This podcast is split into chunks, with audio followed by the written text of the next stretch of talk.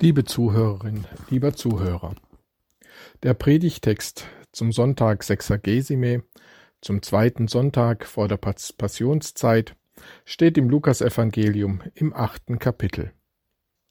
Als eine große Menge beieinander war und sie aus jeder Stadt zu Jesus eilten, sprach er durch ein Gleichnis.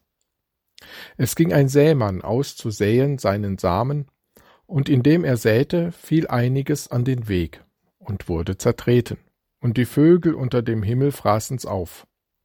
Und anderes fiel auf den Fels, und als es aufging, verdorrte es, weil es keine Feuchtigkeit hatte.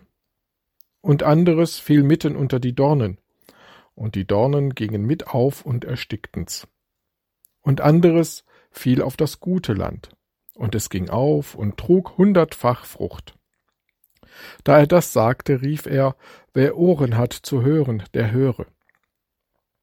Es fragten ihn aber seine Jünger, was dies Gleichnis bedeute. Jesus sprach, Euch ist's gegeben zu wissen die Geheimnisse des Reiches Gottes. Den andern aber ist's gegeben in Gleichnissen, dass sie es sehen und doch nicht sehen und hören und nicht verstehen. Das ist aber das Gleichnis. Der Same ist das Wort Gottes. Die aber an dem Weg, das sind die, die es hören. Danach kommt der Teufel und nimmt das Wort von ihrem Herzen, damit sie nicht glauben und selig werden. Die aber auf dem Feld sind die, wenn sie es hören, nehmen sie das Wort mit Freuden an, sie haben aber keine Wurzel. Eine Zeit lang glauben sie, und zur Zeit der Anfechtung fallen sie ab.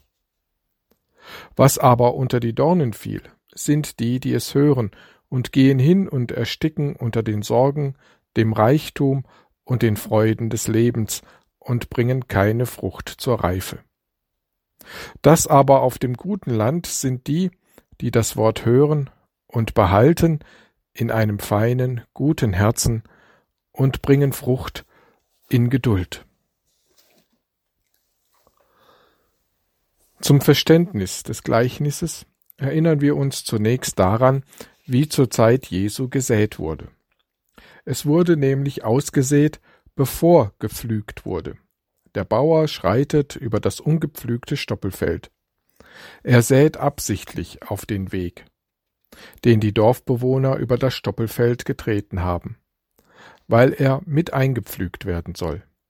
Absichtlich sät, sät er auf die Dornen, die verdorrt auf dem Brachfeld stehen, weil auch sie umgepflügt werden sollen. Die Kalkfelsen sind von dünner Ackerkruste bedeckt und heben sich kaum vom Stoppelfeld ab, bevor die Flugschar knirschend gegen sie stößt. Den Acker ohne Trampelpfade, Dornen und Steine gibt das Bergland in Galiläa nicht her. Jesus gibt also wirkliche Verhältnisse getreu wieder. Mit diesen Verhältnissen deutet er aber auf eine ganz andere Ebene hin indem er vom Vorgang des Säens spricht und vom Risiko für die Ernte, redet er vom Hören auf Gottes Wort und dessen Ernteertrag. Wo Jesus in seinem Gleichnis die wirklichen Verhältnisse verlässt, werden wir noch sehen. Mit seinem Gleichnis spricht Jesus die Problematik des Hörens an.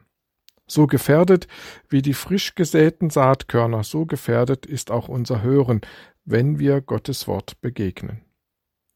Jesus erzählt vom Menschen, der Gottes Wort begegnet. Er erzählt von uns, wenn wir Gottes Wort begegnen. Vom Menschen, den Gottes Wort erreicht. Vom Menschen in der Kirche und der Gefahr seiner Weltverfallenheit. Von unserer Gefährdung durch mannigfache Umstände. Da fällt manches auf den Trampelpfad, und die Vögel kommen und picken es weg. Die Saatkörner haben keine Chance, in die Erde einzudringen und aufzugehen. Das Wort bleibt an der Oberfläche und dringt nicht in uns ein. Es erreicht nicht unser Herz, wie sehr Gott auch durch seine Boten rufen, werben, reden, sprechen, einladen mag. Es wird nicht gehört. Seine Worte treffen auf taube Ohren. Jesus lässt den Widersacher Gottes auf den Plan treten, der dem Hörer das Wort aus dem Kopf schlägt, ja ihn bestiehlt. Das erinnert an Martin Luthers Rede vom Wort Gottes als dem armen Windlicht, das alle Stunde ausgeblasen werden könnte. Manche Samenkörner fallen auf Kalkfelsen, die sich unter einer dünnen Ackerkruste verbergen. Die Saat geht zwar auf, aber verdorrt schnell. Selbst wenn das Wort Gottes gehört wird und mit Freude aufgenommen wird, ist das noch nicht die Garantie dafür, dass es auch ausreift und dass es Frucht bildet. Begeisterungsfähigkeit kann von kurzer Dauer sein. Vor allem, wenn der Glaube unter Druck gerät. Wir sind für das Wort Gottes ansprechbar, entflammbar, begeisterungsfähig, aber geraten wir in Anfechtung, dann ist schnell unser Glaube hinterfragt, von Zweifel und Anfechtung angefressen. Dass unser Glaube unter Druck gerät, bleibt nicht aus. Dass Anfechtungen zum Glauben gehören, das mögen wir weder hören noch leiden. Aber Glaube ohne Anfechtung, das kommt nicht vor. Sonst wären wir nämlich schon im Paradies.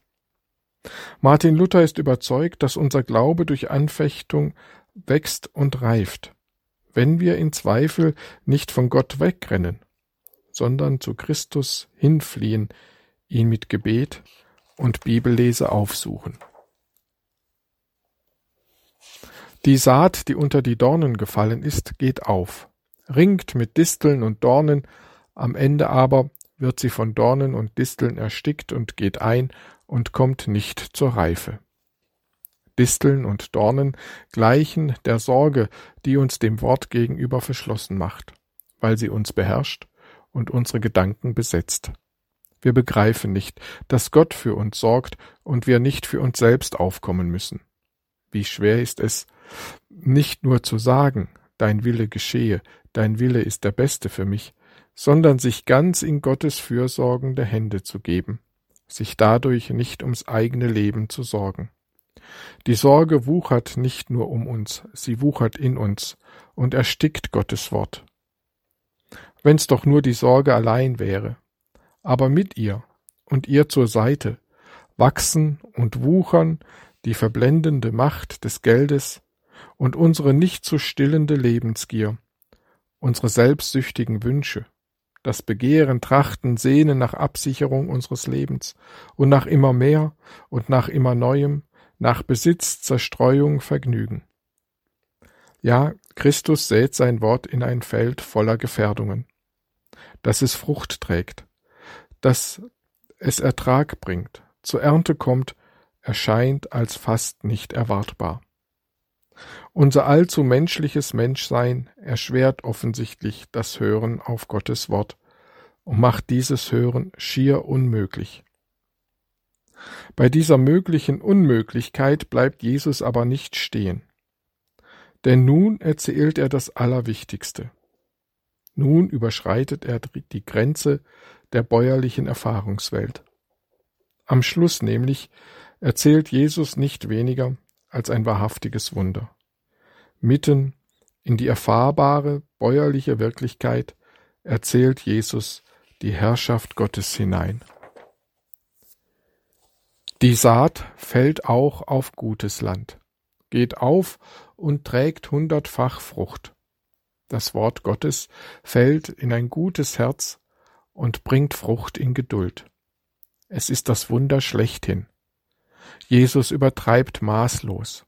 In der damaligen Landwirtschaft ging man davon aus, dass man in etwa das Fünffache dessen ernten kann, was eingesät wurde.